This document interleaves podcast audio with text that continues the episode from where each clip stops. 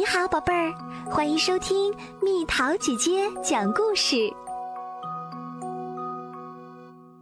企鹅很想暖暖脚。妈妈，我的手和脚都好冷啊！你让我想起某个人，那是一只小企鹅。企鹅永远都不会觉得冷呀，妈妈。嗯，可是我认识一只企鹅，他的手脚都被冻僵了，就连屁股也被冻得粘在一块浮冰上。来，我讲给你们听。一个可爱的早晨，一只小企鹅决定，如果有阳光的话，如果外面暖和点儿的话，它就离开家，去别的地方看看。慢慢点儿，它滑了出去。哎呀，哎呦，它一屁股坐在浮冰上，就像这样。说再见的时候到了，在这样一个早晨，小企鹅向其他企鹅挥翅道别，其他企鹅也挥动着翅膀看着它。就这样，然后它离开了。小企鹅一步一滑的在冰面上走了几个小时。突然，暴风雪呼啸而来，真是太倒霉啦！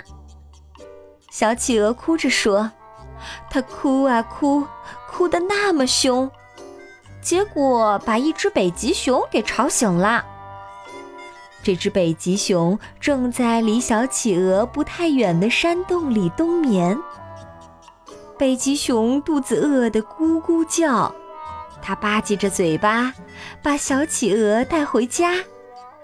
它一屁股坐在了小企鹅身上。是的，没错儿，它是坐在小企鹅身上。当然，它只是为了让小企鹅暖和起来，而不是要压扁它。它很清楚母鸡是怎样孵小鸡的。嗯，北极熊确实看母鸡这样做过。是的，孩子们，这是真的。我可以继续讲吗？嘿，你现在暖和了吗，小东西？北极熊问。是的，是的。小企鹅回答。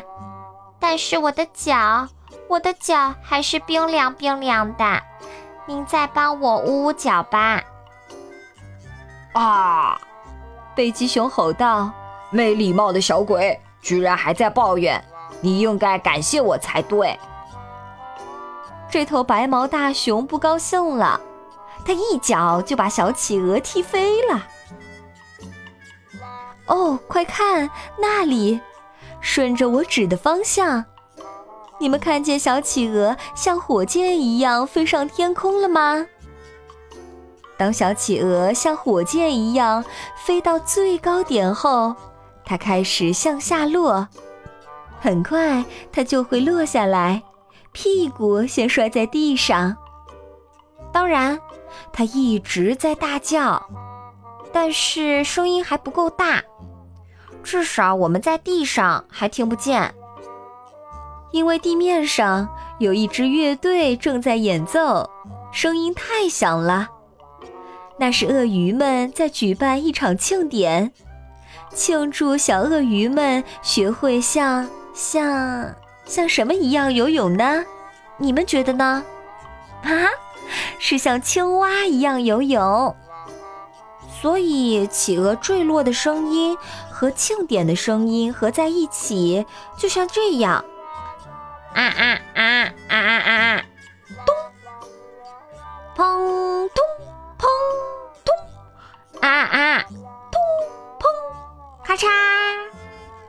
要知道。这时河床里是干的，难道悲剧就要发生啦？不，你们放心，为了让企鹅得救，必须得让河床装满水。鳄鱼们把谁的温暖的眼泪都洒到河里去了？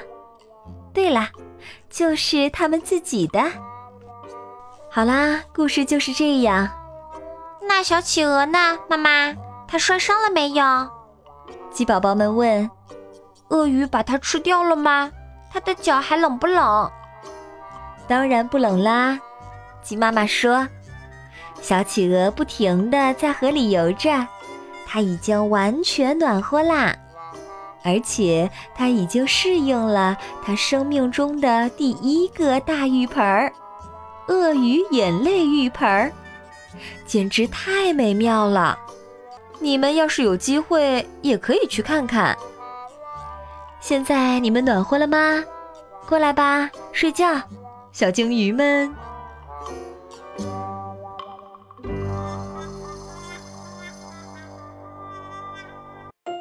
好啦，小朋友们，故事讲完啦。你知道企鹅是生活在哪里的？北极熊又是生活在哪里的？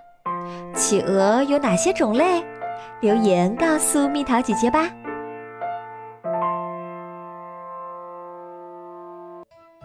好了，宝贝儿，故事讲完啦。你可以在公众号搜索“蜜桃姐姐”，或者在微信里搜索“蜜桃五八五”，找到告诉我你想听的故事哦。